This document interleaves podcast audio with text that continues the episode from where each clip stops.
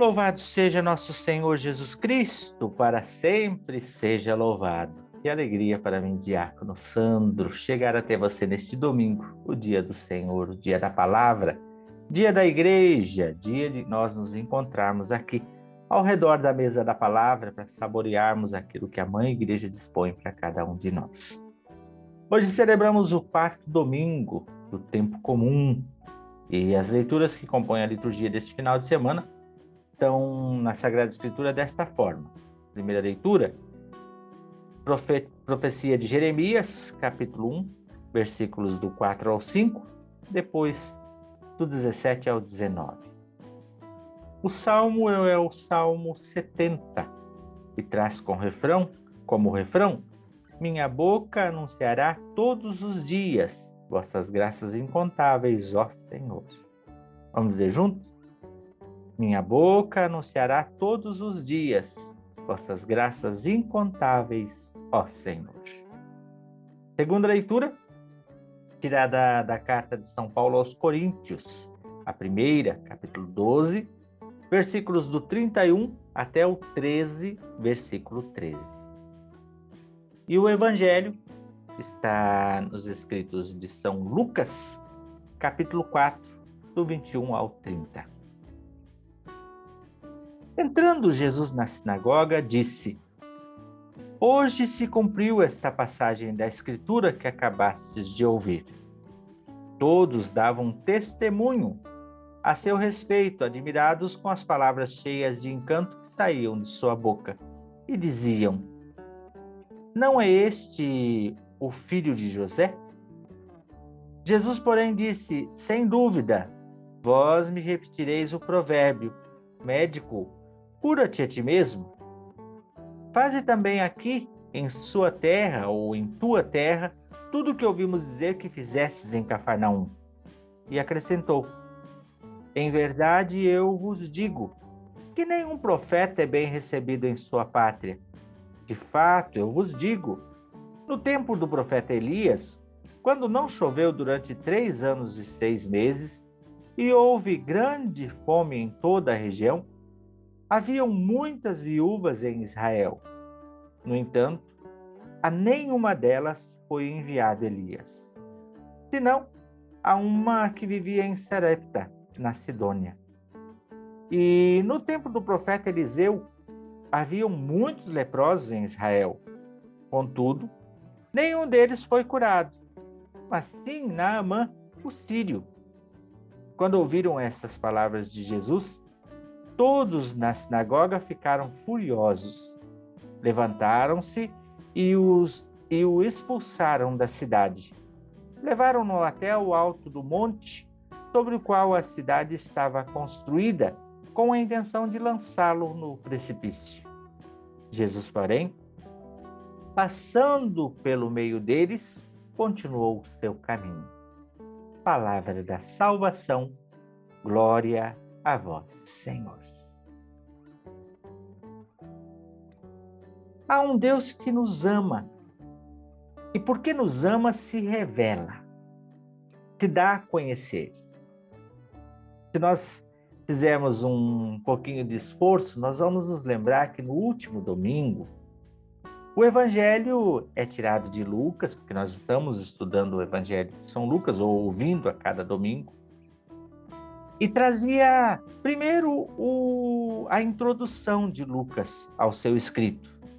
Depois continuava com a primeira parte deste texto, quando Jesus entra na sinagoga, pega a profecia de Isaías, lê o capítulo 61 e diz: Ó, oh, hoje se cumpriu tudo isso que Isaías dizia, se cumpriu. Eu sou esse, aquele que Isaías profetizou. Eu sou, eu sou.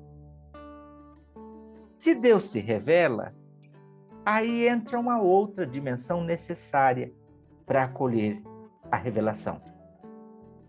A dimensão da fé.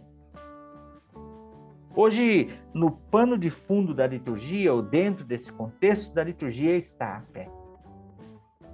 Jesus vai à sinagoga, eles se encantam com suas palavras, mas falta a fé.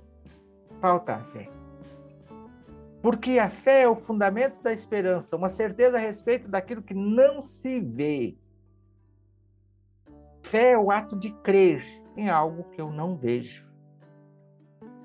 Eles ficaram naquilo, naquilo que eles viam, os homens, os fariseus, os mestres. E o que eles viam? Eles viam que Jesus era o filho de José. Alguns biblistas, algumas linhas de pensamento, acreditam que José estava doente nesse momento. Estava doente. E por causa disso, se Jesus é Deus, por que, que ele não cura o seu pai? Por que, que ele não faz aqui os milagres? Por que ele não realiza? E Jesus até vai dizer: com certeza vocês vão trazer aquele velho é, ditado popular: médico, cura-te a ti mesmo. Porque provavelmente alguns acham pensam que isso poderia estar acontecendo. Eles olham para Jesus, um Jesus apenas histórico. Como pode ser o Messias? Se nós vimos ele crescer. Como que ele pode ser, ser alguém escolhido, mandado por Deus, se nós conhecemos sua família? Gente pobre? Gente daqui? Seu pai é um carpinteiro? nós conhecemos a sua realidade, e porque conhecem a realidade, não vão além daquilo que se vê, não transcende, porque a fé é capaz de transcender. Sem o, a força da fé, sem o dom da fé, nós não somos capazes de acessar a Deus. Então, um Deus que se revela, mas para que a gente o acolha, precisamos aqui do mecanismo, da força, da virtude, do dom da fé. Fé é essa que sempre precisa estar presente para nós recebermos as coisas de Deus. Jesus então vai rebater a fala deles, dizendo: Olha, no meio de vocês não é a primeira vez que isso acontece.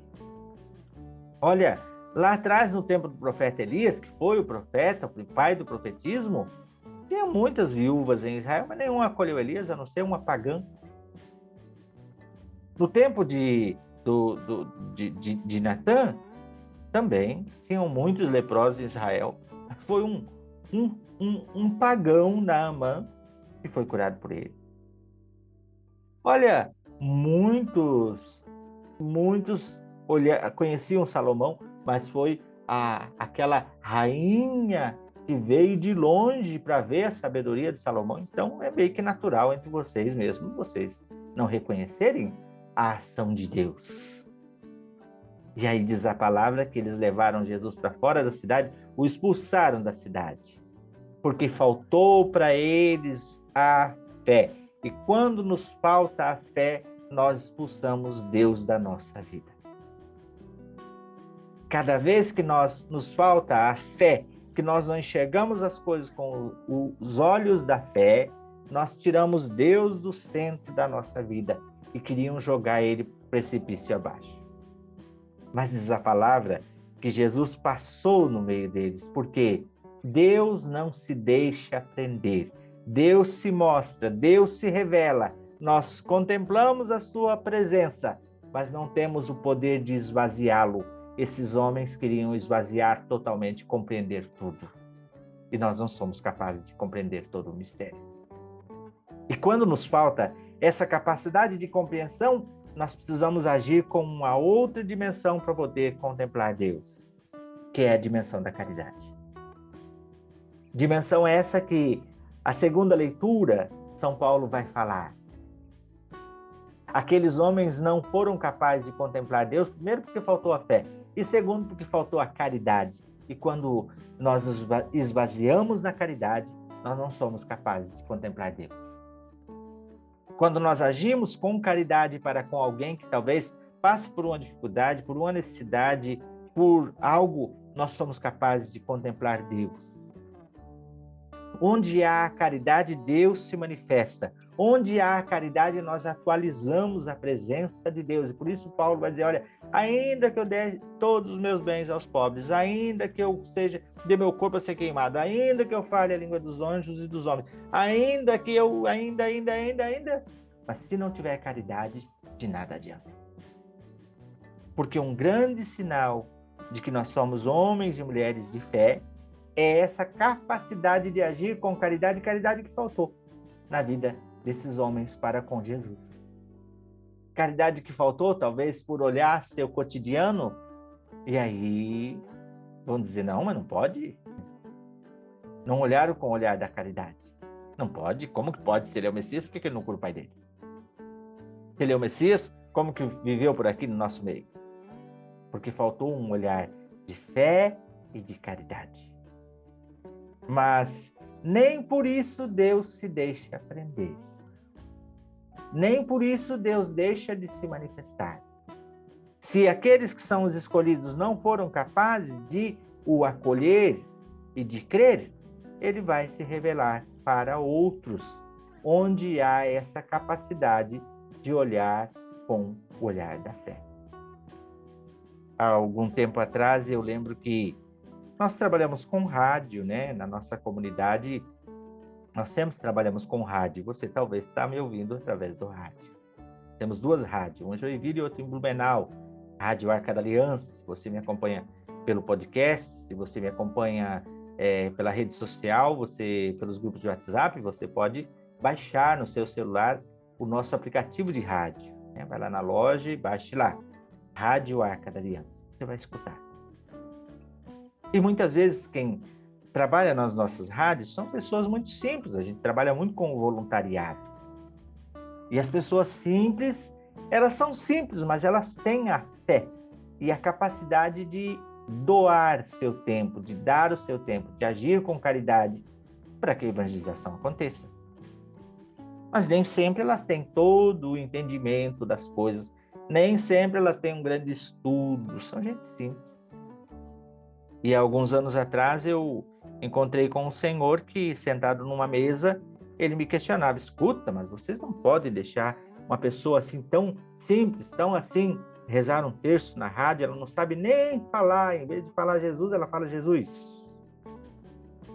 Porque eu estudei nos colégios assim, assim, eu, eu fui quase padre e eu sei, eu entendo, e cada vez que eu escuto uma pessoa rezando assim, eu Aí eu perguntei para ele, escuta, e o senhor quer ir lá rezar um terço conosco uma vez por semana? Tem vaga, nós precisamos.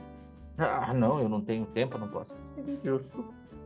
Porque o senhor que entende, porque o senhor que tenha o entendimento todo não vai, não é capaz de se doar, não é capaz de crer e de dar o passo, então as pessoas que não são tão capacitadas como o senhor estão lá rezando e fazem o seu papel.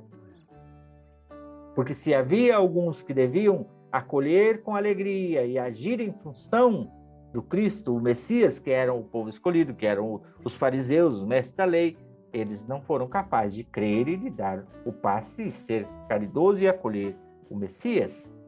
Então Deus vai se revelar para outros e vai se utilizar de outros, porque a palavra de Deus não cai em vão. Deus cumpre aquilo para o qual a palavra foi enviada. Jesus vem para salvar e ele vai exercer a salvação. Quer o povo escolhido acredite ou não, ele vai realizar a salvação. Porque se esse aqui que era para acreditar não acredita, aquele lá vai acreditar e Deus se revela para quem tem a capacidade de crer.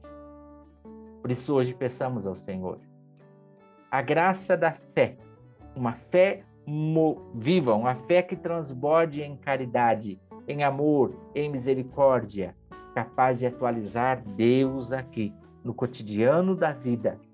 Que a gente não fique esperando um Deus que vem no trovão, um Deus que vem é triunfante, mas um Deus que se faz presente e às vezes até nos confunde.